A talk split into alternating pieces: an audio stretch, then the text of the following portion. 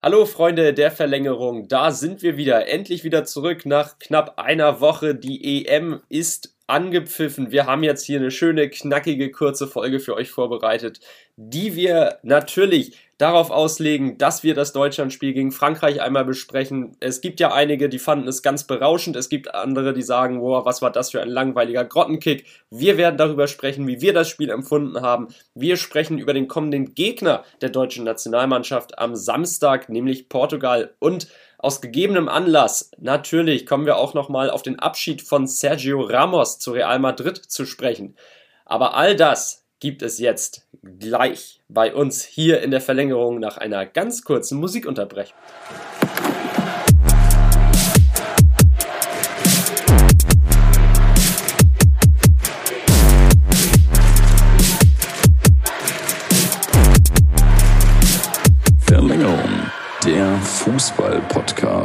Und da sind wir wieder. Ja, Kim, das Spiel gegen Frankreich, es hat seine Schatten vorausgeworfen. Man ist mit großen Erwartungen daran gegangen. Natürlich Deutschland, Frankreich, das klingt ja eigentlich schon nach EM-Finale. Im Endeffekt, wie ich schon gesagt habe, es gibt gespaltene Meinungen über die Partie. Ich hoffe erstmal, dir geht es gut und dann erzähl doch mal, wie hast du dieses vorgezogene Endspiel oder Halbfinale kann es ja auch sein, denn miterlebt, was sind deine Eindrücke und wo würdest du sagen, da ist die deutsche Mannschaft noch ausbaufähig? Hallo auch von mir.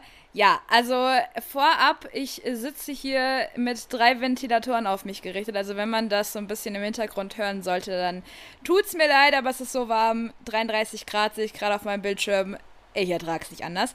Ja, ähm, zum Spiel da gibt es tatsächlich gespaltene Meinungen und ich muss ganz ehrlich sagen, wenn ich mir jetzt so anschaue, was sowohl Sport 1 als auch der Kicker den Spielern so für Noten gegeben haben, ähm, weiß ich nicht so ganz, ob ich da komplett mitgehen kann. Ähm, ich habe das eigentlich als ziemlich ordentlich von der deutschen Mannschaft, von der DFB 11 empfunden. Allerdings kann ich auch verstehen, dass man sagt, es war ein Grottenkick.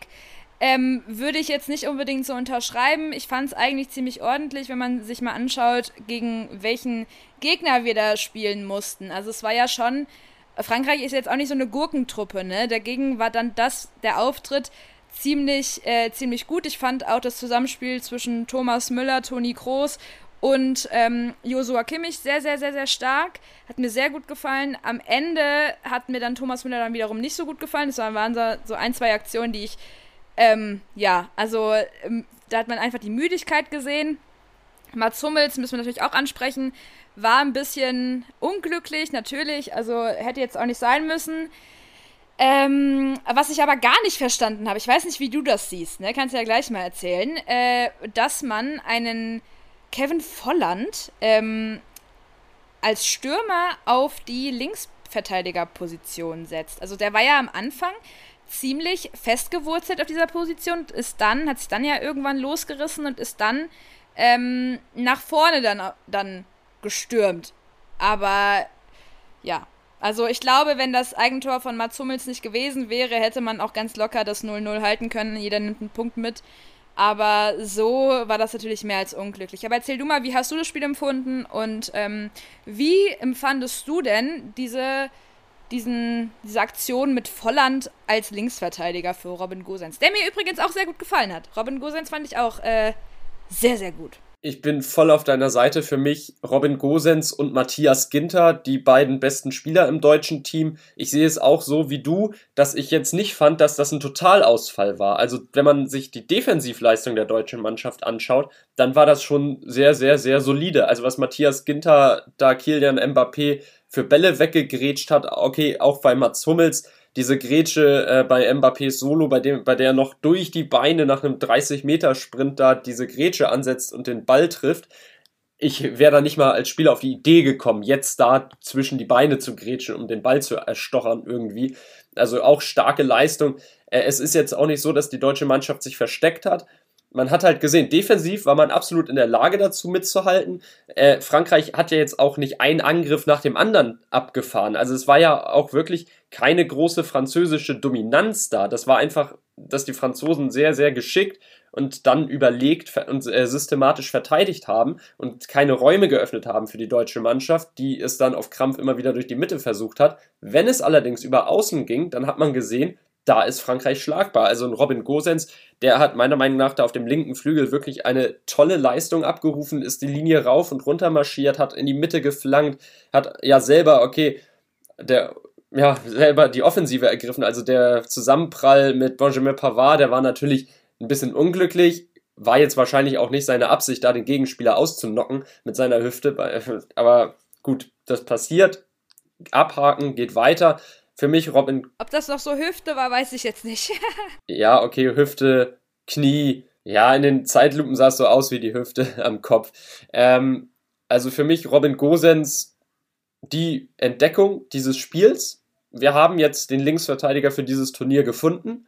Da kann sich ein Marcel Halstenberg meiner Meinung nach hinten anstellen. Da kann sich ein, ein Emre Can auch mal hinten anstellen. Also ich glaube, Robin Gosens wird jetzt weiterhin auflaufen. Was deutlich war, war halt wirklich dieses Problem in der Offensive. Man hatte vorne keinen Zielspieler, den man wirklich effektiv die ganze Zeit mit einbezogen hat, dem man die Bälle zugespielt hat, der den Ball mal festmacht, sich dann dreht, den äh, Ball mal klatschen lässt und so weiter. Also diese ganzen einfachen Fußballsachen und Fußballgrundlagen, äh, die waren nicht vorhanden, weil man einfach vorne nicht diesen Zielspieler hatte. Und auch ein Timo Werner, der dann eingewechselt wurde, ein Leroy Sané, ja, die beiden sind schnell, aber die sind nie mit Tempo auf diese französische Abwehr zugelaufen. Sie haben sich nie hinter die Kette mal fallen lassen, auch wenn sie dann im Abseits stehen, aber die Kette verschiebt sich ja auch und dann sind sie plötzlich durch. Ähm, und das Experiment mit Kevin Volland, ich glaube tatsächlich, das war genau der Gedanke, den Joachim Löw da hatte. Und zwar, dass erstmal diese Verwirrung ist, äh, was macht denn jetzt ein Stürmer da als Linksverteidiger? Und dann, dass Kevin Volland aus der Tiefe mit seinem Körper dann mit Schwung und Tempo in den gegnerischen Strafraum reinstarten kann. Ja, der Weg ist weit. Kevin Volland kriegt das aber, glaube ich, trotzdem hin. Und ich glaube, das war die Idee, dass man halt dann einen hat, der aus der zweiten Reihe dann nachschießt, wenn Timo Werner zugestellt ist, wenn Leroy Sané mit dem Dribbling nicht durchkommt, dass dann ein, äh, ein Kevin Volland die Möglichkeit hat, da reinzuschießen in diese Lücke, die die beiden aufreißen und dann abzuziehen und das Tor zu machen. Aber es hat ja wirklich nicht geklappt. Äh, man kann jetzt auch einen Toni Kroos oder einen Ilkay Gündoğan meiner Meinung nach nicht so viele Vorwürfe machen. Die waren so sehr mit Defensivaufgaben beschäftigt, einen Paul Pogba, einen Golo Kante da zu bewachen. Also, dass die beiden nicht im Spiel sind, also meiner Meinung nach, was soll man machen? Wir haben effektiv am Ende mit drei Spielern vorne gespielt, mit dem Kai Havertz, mit dem Serge Gnabry, mit dem Thomas Müller und das war's. Die anderen sind ja offensiv weitestgehend abgetaucht, weil sie halt auf diese Manndeckung gehen mussten, weil sie die eigentlich die komplette französische Mannschaft jederzeit im Begriff und im Blick behalten mussten. Also defensiv Leistung top, offensiv sehr ausbaufähig. Was ich auch nochmal interessant finde, bevor wir jetzt gleich nochmal über das äh, Portugal-Spiel sprechen, ich habe nämlich hier gerade ein paar Statistiken offen, ähm, wo man einfach mal so sieht, also so die Leistungen der deutschen Mannschaft. Da muss man schon zum Teil sagen, bis auf äh, die Tore, Zweikampfquote, äh, Fouls gefoult worden, ähm, war eigentlich soweit die deutsche Mannschaft ähm, ja in Führung oder hat, äh, wenn man sich die Statistiken anschaut, hat die deutsche Mannschaft auf jeden Fall gewonnen. Beim Rest ähm, ja, schwierig. Also wenn ich mir das so anschaue, 10 Torschüsse, 692 gespielte Pässe, ähm, Passquote 89% dann bei Frankreich waren es 82% Ballbesitz 62% bei Deutschland. Also es war ja, es war ja ordentlich. Man hatte das Spiel ja schon irgendwo in der Hand. Am Ende ist einfach blöd gelaufen. Aber ja, die genannten Akteure, die du auch genannt hast, ähm, gehe ich komplett mit, fand ich sehr gut. Also ich muss sagen, äh, die, es ging in die richtige Richtung. Der Gegner war schwer, aber ich glaube, gegen Portugal wird man auf jeden Fall ein paar Chancen haben. Denn die haben sich ja gegen Ungarn, auch wenn es Ungarn war und man Ungarn jetzt nicht unbedingt auf, der, auf, dem, auf dem Zettel hat oder hatte, hat, hat sich die portugiesische Mannschaft meines Erachtens nach so ein bisschen schwer getan, würde ich sagen. Weil erst gegen Ende war es dann halt dieses klare 2-0, was dann ja auch ähm, aufgrund eines Elfmeters resultierte. Und äh, dann erst kam man so richtig in Fahrt. Ähm, weiß ich nicht, ob das nicht vielleicht sogar zu spät ist. Deswegen finde ich, wenn wir jetzt über das Portugal-Spiel gleich sprechen, hat man auf jeden Fall gute Chancen, um da nochmal ein paar Punkte mitzunehmen. Und dann gegen Ungarn sowieso. Also ich glaube, es ist alles nicht so nicht so schlimm, wie ganz viele Leute in dieser Nation das sehen. Denke ich auch. Also ja, man kann zum Auftakt immer mal gegen Frankreich verlieren. Du hast ja schon gesagt, das ist ja nicht irgendjemand, gegen den man da gespielt hat, sondern wirklich der Top-Favorit. Und man ist nun mal in einer Gruppe mit Frankreich und Portugal, die die stärkste bei dieser EM ist. Da lehne ich mich jetzt ein bisschen aus dem Fenster, aber ich würde behaupten, keine andere Gruppe hat so eine Dichte an Top-Teams wie die, die der deutschen Mannschaft.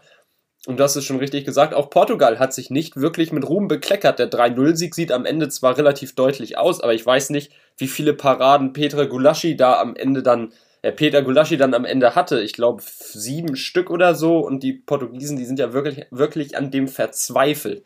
Und Cristiano Ronaldo, ja, auch wenn er den Torrekord von Michel Platini gebrochen hat, es hat halt bis in die End- und Schlussphase dieser Partie gedauert, bis die Portugiesen die Tore erzielt haben.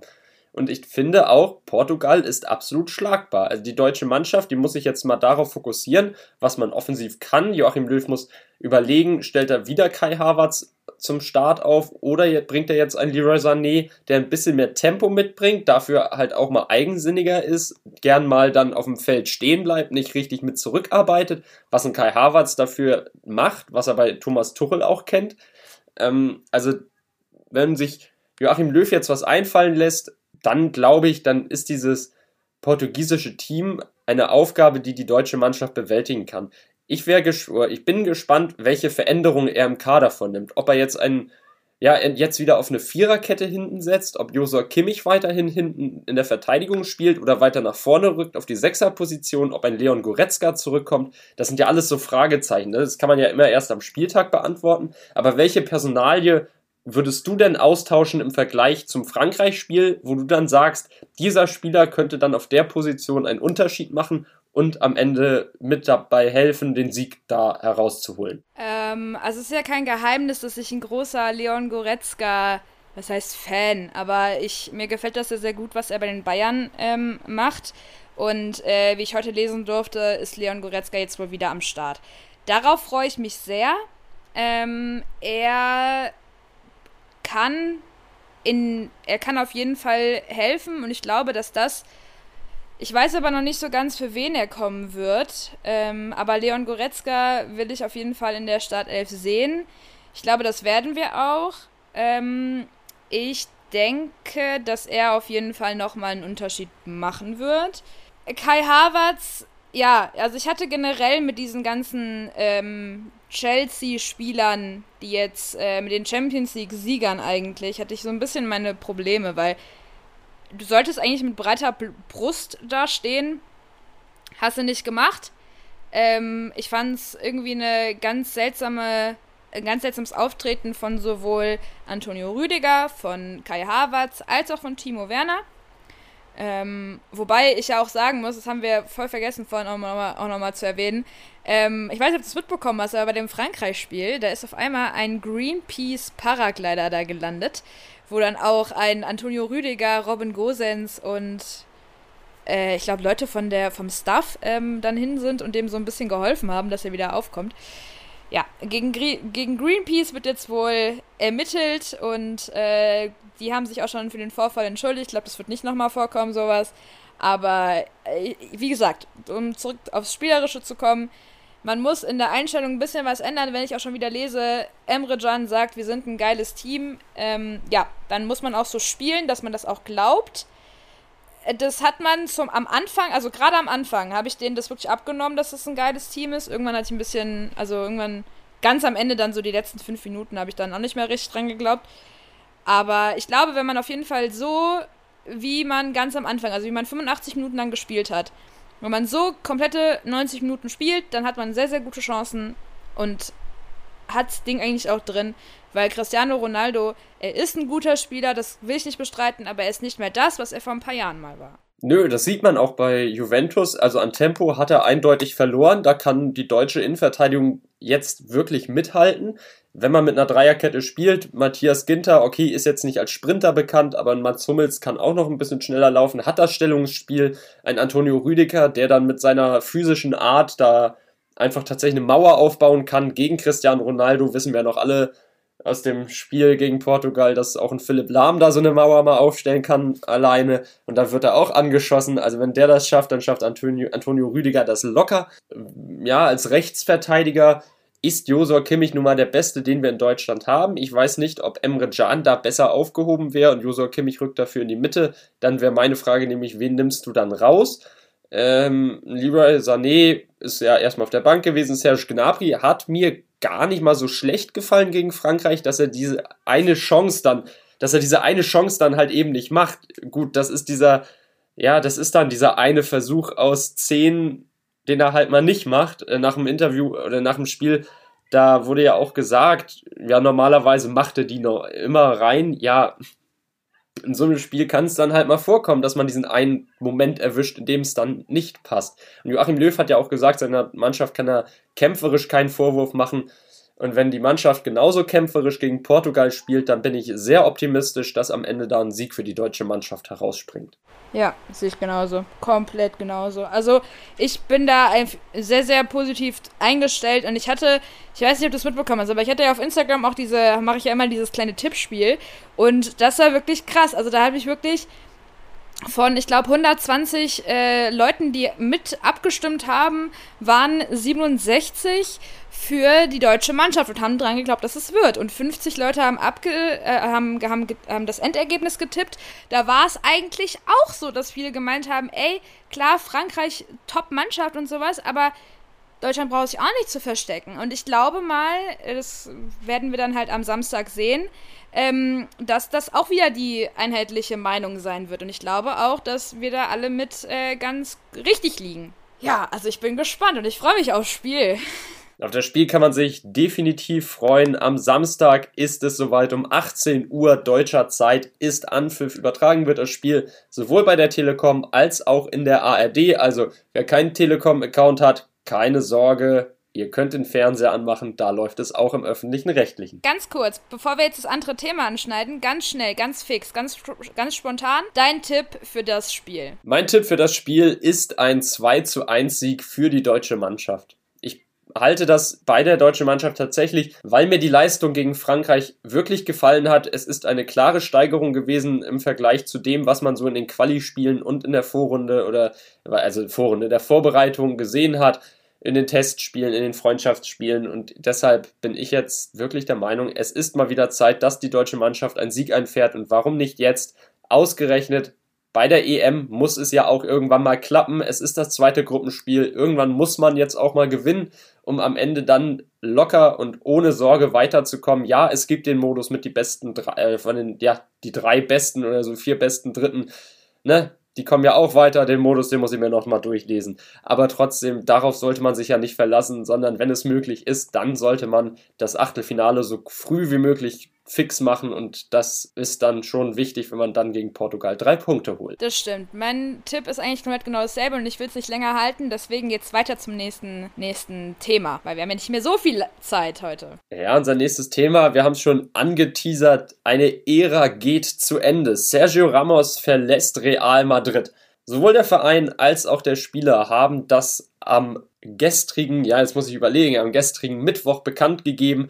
Damit endet eine, wirklich eine Ära bei Real, mehr als ein Jahrzehnt war Sergio Ramos Innenverteidiger Nummer 1 bei den Königlichen. Jetzt ist die Reise zu Ende. Er hält keinen neuen Vertrag. Sein aktuelles Arbeitspapier läuft ja im Sommer aus. Es gab ja viele Gespräche, es gab viel Streit darum, vor allem ums Gehalt, um die Laufzeit. Ich glaube, Sergio Ramos wollte ja einen Zweijahresvertrag vorgelegt bekommen. Real hat immer nur einen Einjahresvertrag geboten aufgrund seines Alters.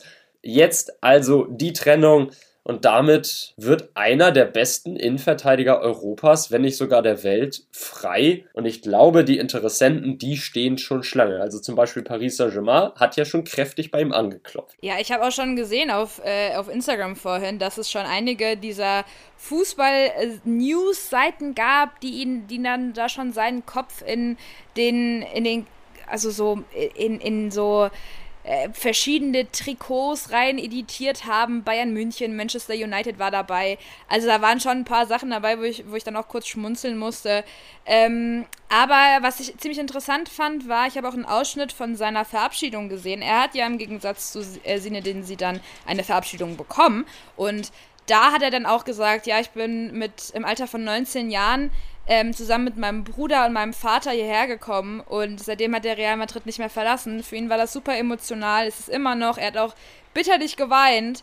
Ähm, es war, also man hat ihm den Schmerz auf jeden Fall angesehen. Man hat ihm angesehen, dass er ja, ziemlich fertig und traurig darüber ist, wie er jetzt, die Art und Weise, wie er jetzt gehen muss, dass es jetzt nicht mehr weitergeht für ihn. Und auch die, einige seiner Teamkollegen äh, haben Anteil genommen und haben dann auch auf äh, Instagram fleißig Bilder mit ihrem Kapitän gepostet.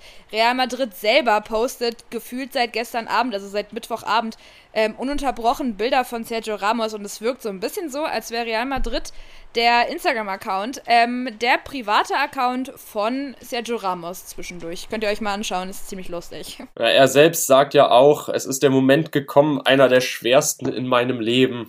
Man ist nie bereit, sich, um sich von Real Madrid zu verabschieden. Also da steckt wirklich in diesen Worten eine sehr, sehr emotionale Botschaft, die ich ihm auch voll und ganz abnehme. Du hast es gesagt, mit 19 Jahren kam er nach Madrid, kam aus Sevilla in die große spanische Hauptstadt und hat sich da durchgekämpft und durchgebissen. Ich kann ihm auch äh, wirklich abnehmen, dass er eigentlich gar nicht weg wollte. Ja, nun gut, der Fußball ist ein schnelllebiges Geschäft und jetzt ist es dann doch soweit. Und ich ja, und ich glaube, Sergio Ramos, der wird trotz, wird ja ohne Zweifel als einer der besten Innenverteidiger in die, der Welt in die Geschichte eingehen. Der wird in die Geschichte von Real Madrid eingehen. Ich glaube auch kein Spieler in La Liga hat so viele Karten gesammelt wie er. Also das wird ein richtig, richtig großer Spieler sein, der hier diesen Verein verlässt. Es ist, wie gesagt, offen, wohin es ihn zieht. Paris äh, ist interessiert. Juve, glaube ich, sowieso immer an vertragslosen Routiniers und Stars. Ähm, du hast gesagt, Bayern München, Manchester United, da sind Kandidaten dabei in den Gerüchten. Da denke ich mir auch, hm, wo, oh, glaube ich eher nicht.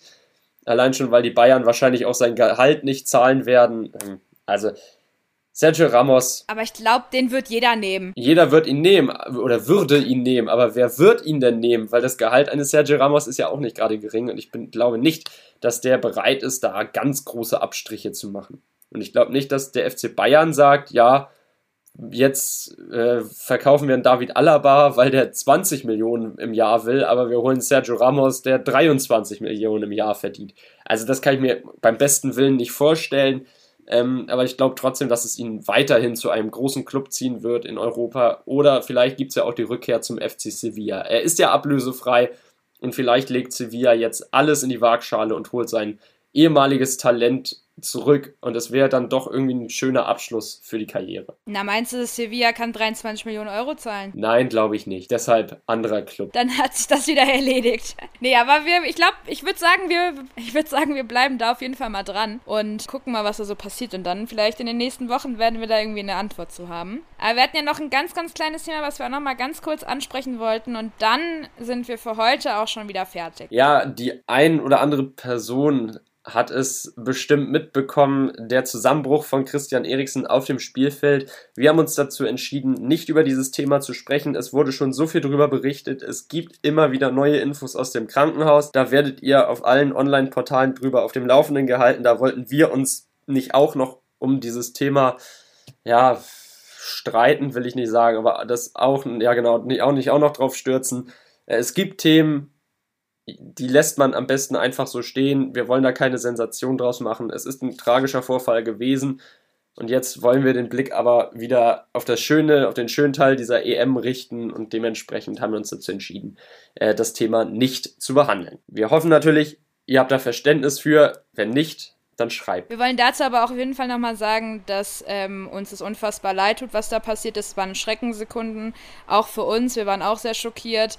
Ähm, uns hat das auch nicht losgelassen, aber äh, ja, wir wollen ja auch nicht, dass man, wenn uns sowas passieren würde, ähm, wir Wochen und Monate lang das alles in den Nachrichten und sonst wo sehen oder hören müssen. Deswegen, ähm, ja, wir wünschen ihm alles Gute, wir, wir beobachten das mit Spannung und wir hoffen, dass er ganz bald wieder super gesund ist und äh, wieder die, die Fußballwelt aufmischt, vielleicht sogar. Aber ich würde sagen, wir machen jetzt heute nochmal Schluss. Das klingt gar nicht so schlecht, denn ich habe hier gleich eine terminliche Verpflichtung. Ich muss zum Fußballtraining. Ach Mensch, ja, bei, auch bei 33 Grad kann man Fußballtraining machen. Deshalb einmal ganz kurz, wo man uns hören kann. Das ja, die halten das aus. Deshalb einmal ganz kurz, wo man uns hören kann. Und zwar bei Spotify, Deezer, iTunes, Podigy, Audible, Apple Podcast, äh, Google Podcast. Überall, wo es große Streams gibt, wo euer Streaming-Anbieter des Vertrauens sitzt, da sind wir auch vertreten. Einfach reinhören und jetzt sagt euch Kim einfach mal, wo man uns ganz schnell anschreiben kann. Uns kann man ganz schnell anschreiben auf unserem Instagram-Account äh, Verlängerung unterstrich Fußball unterstrich Podcast und da habt ihr auch einen Sammellink, äh, den ihr ganz einfach kopieren könnt. Das sind alle wichtigen Links, die euch irgendwie ansatzweise weiterhelfen könnten ähm, und den könnt ihr einfach nehmen an Familie, Freunde, Verwandte, Fußballfans, jeden schicken und dann sind auch diese top informiert darüber, wo man uns hören kann. Ansonsten könnt ihr uns dort dann auch immer schreiben. Über den Account kommt ihr auch ganz locker auf unsere privaten Accounts, wenn ihr mit uns privat interagieren wollt, ähm, uns irgendwas zu sagen habt, etc. Schaut gern vorbei auf meinem Account zum Beispiel. Ich weiß nicht, was wie Christopher so während der EM unterwegs ist, aber auf meinem privaten Account mache ich auch die ganze Zeit ein kleines EM-Tippspiel. Herzlich eingeladen. Ähm, da bei mir vorbeizuschauen und vielleicht sogar mitzumachen. Aber ich würde sagen, Christopher, viel Spaß dir bei deinem Fußballtraining. Ich hoffe, die armen Kinder werden nicht zu sehr gequält. Und äh, dem Rest wünsche ich einen super schönen äh, Spieltag am Samstag, auf das Deutschland gewinnt. Und dann hören wir uns in der kommenden Woche auch schon direkt wieder. Das machen wir. Bleibt gesund bis dahin. Schaut euch die Spiele an, habt Spaß an der EM und dann bis nächste Woche. Tschüss.